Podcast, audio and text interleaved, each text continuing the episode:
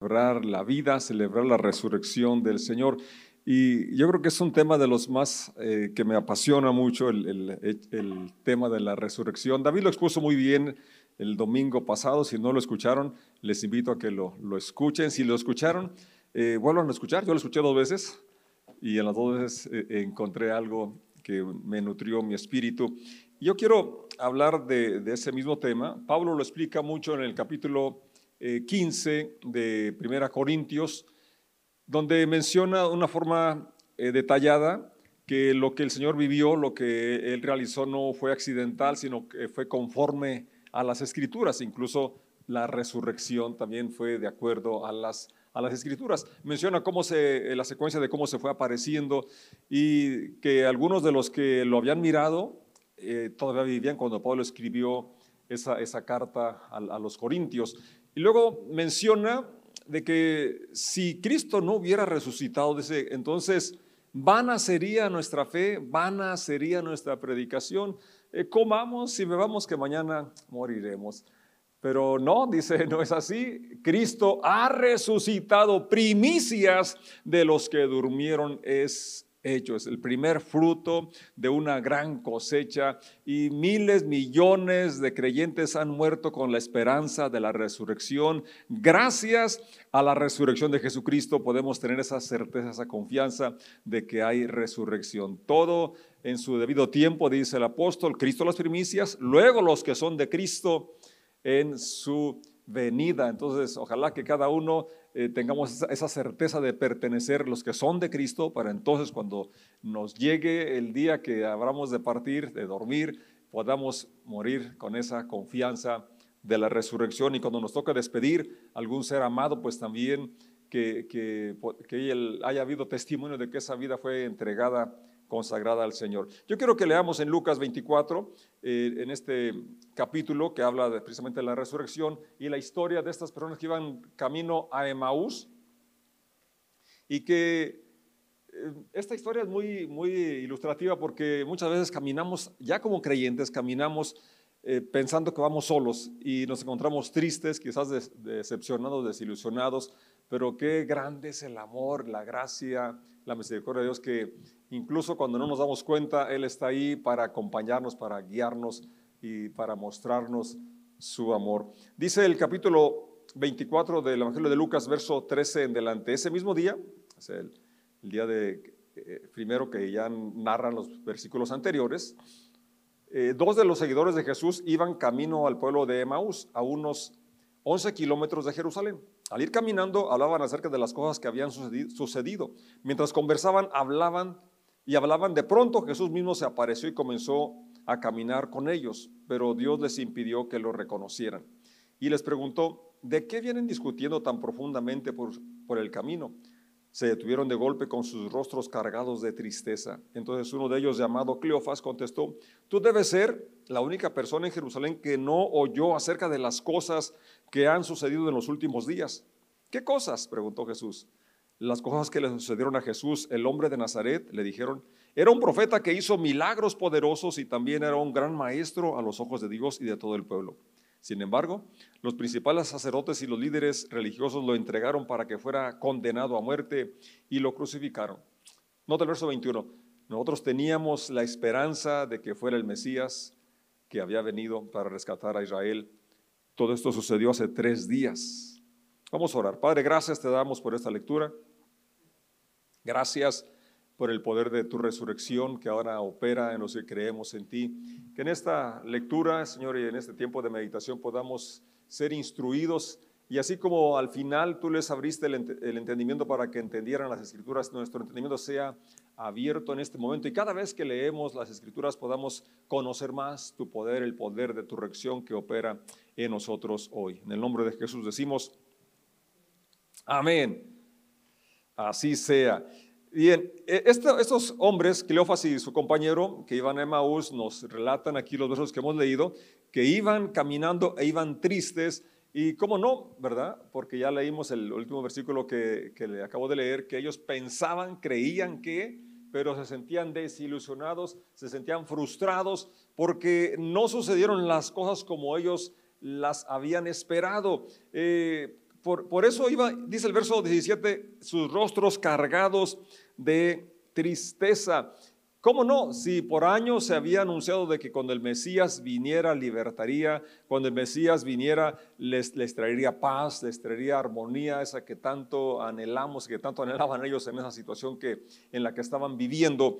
Entonces, eh, Iban caminando tristes, el Señor se acerca y fíjate cómo cuando estamos embargados por la tristeza, por la frustración, la decepción, no percibimos la presencia del Señor. No nos damos cuenta de las cosas buenas que tenemos. En medio de los problemas que atravesemos, en medio de dificultades, siempre, aún allí hay cosas buenas por qué adorar y alabar a Dios. Siempre habrá motivos para alabarle, motivos... Eh, algo que nos dé esperanza y nos ayude a salir de ese trance, porque por muy difícil que sean las cosas, eh, se van a terminar. Dicen que no hay enfermedad que dure 100 años ni alguno que la aguante. Problemas graves van a acabarse. Y siempre cuando estamos conscientes que está, que está el Señor con nosotros, podemos superarlos mejor que ni cuando los ignoramos. Ahora, lo importante aquí es, en este relato es cómo el Señor aún viendo la tristeza, la desilusión, la frustración de ellos, los acompañó. Y eso es lo que se aplica a nuestra vida en este día, porque habrá momentos en que hemos estado también frustrados, desilusionados, tristes, porque no sucedieron las cosas como las queríamos, como habíamos eh, soñado que pasaran, pero ahí está el Señor para acompañarnos y para guiarnos y mostrarnos sus promesas, su presencia y la certeza de que Él ha resucitado y Él está con nosotros. Entonces él, él se hace como que no sabe de qué están hablando y les pregunta, ¿qué cosas? Y a ellos le dicen, ¿verdad? El verso 21 que leímos, nosotros teníamos la esperanza de que fuera el Mesías. ¿Era o no era?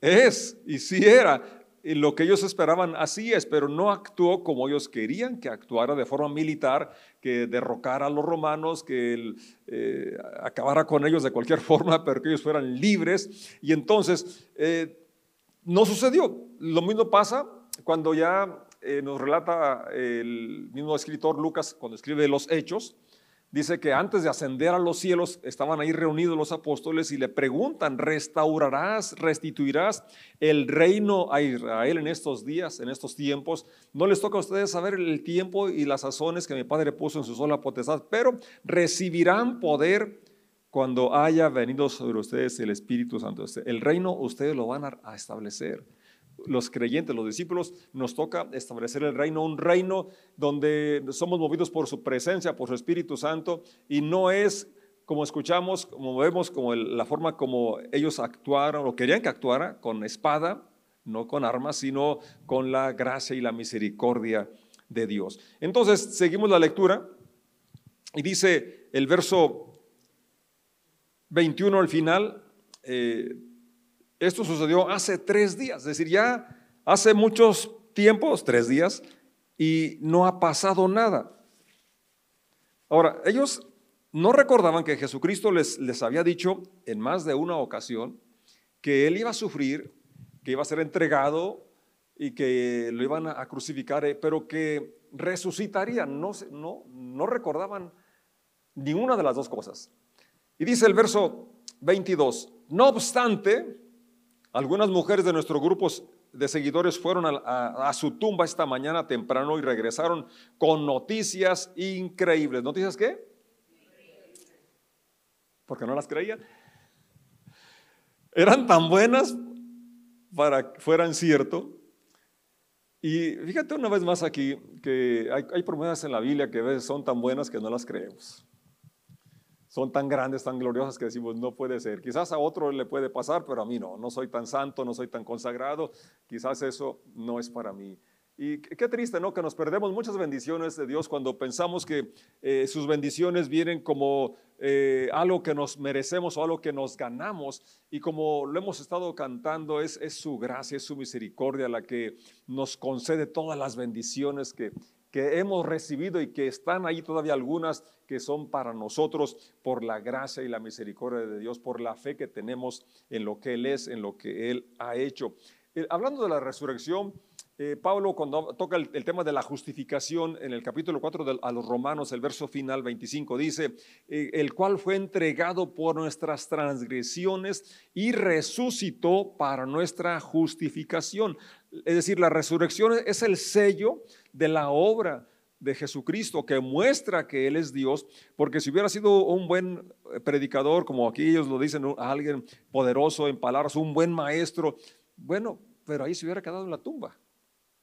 Pero como Él era más que eso, ¿verdad? La tumba no podía detenerlo y por eso al tercer día, eh, para cumplir, como ese versículo que estoy citando de Romanos 4, para sellar, para terminar eh, la, justificación o poder obtener para ti, para mí, es, ese don, ese regalo de justificarnos, declararnos justos, es cuando Él resucita. Entonces la resurrección es la garantía de nuestra justificación y también la esperanza de nuestra resurrección, de que vamos aquí en la tierra, podemos tener victoria por la resurrección de Jesús, pero también morir con la esperanza de la resurrección. No sé si alguien le ayuda a esto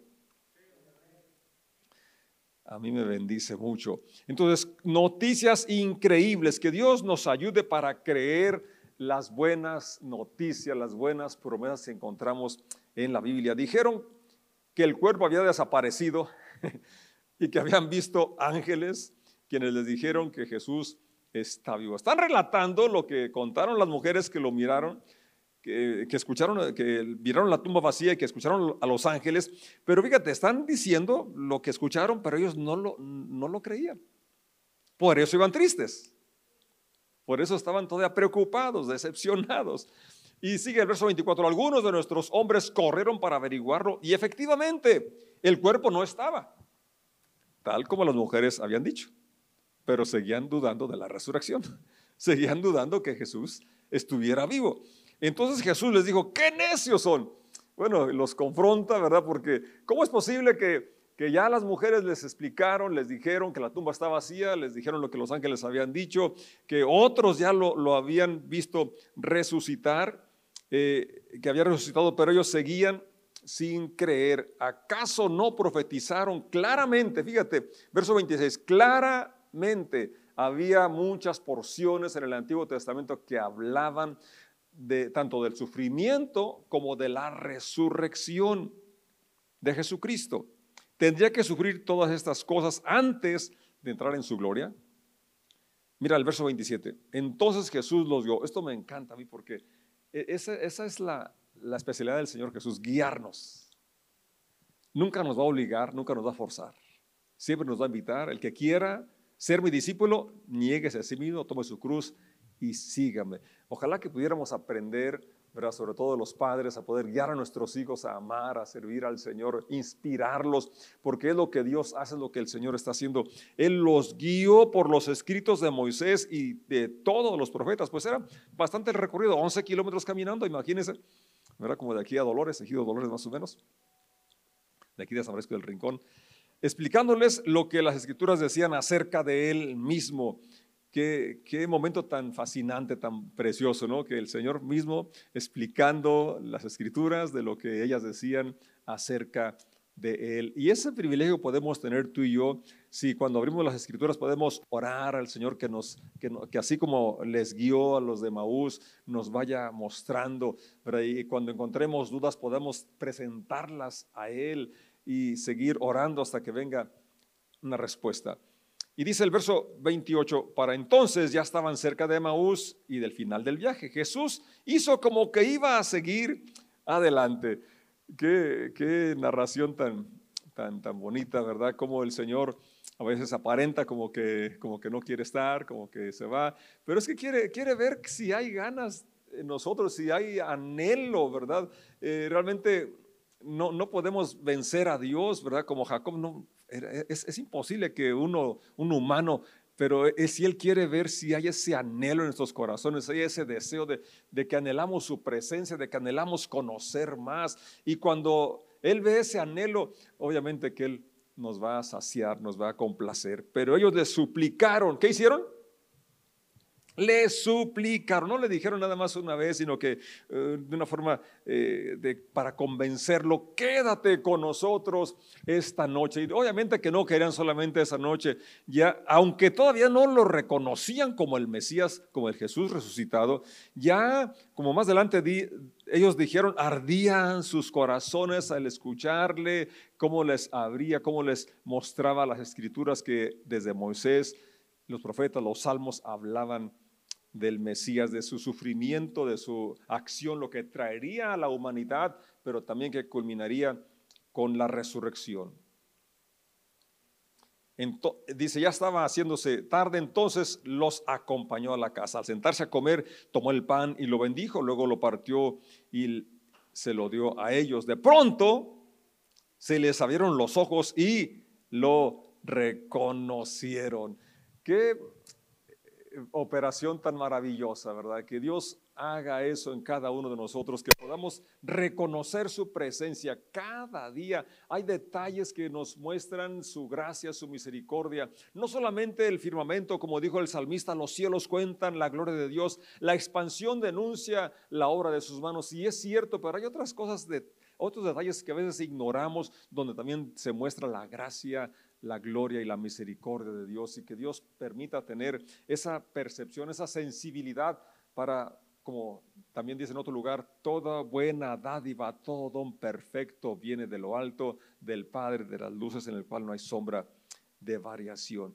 Cuando lo reconocieron en ese instante, Jesús desapareció. Entonces se dijeron en el, uno al otro, no ardía nuestro corazón cuando nos hablaba en el camino, nos explicaban las escrituras. Qué experiencia, ¿verdad?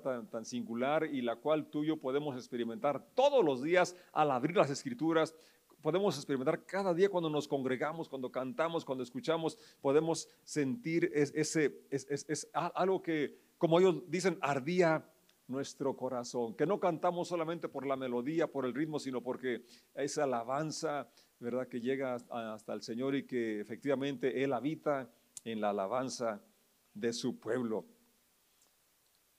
Entonces ellos regresan y eran buenos para caminar porque ya habían caminado de 11 kilómetros y ahora se regresan otros 11 kilómetros para llegar a, Jerusalén. Dice el verso 33, eh, en menos de una hora, pues yo creo que venían este, a paso veloz, ¿no? Porque 11 kilómetros en una hora, qué bárbaros, qué condición, ¿verdad? Estaban de regreso a Jerusalén, allí encontraron a los 11 discípulos y a los otros que se habían reunido con ellos, quienes decían, el Señor ha resucitado, de verdad se le apareció a Pedro.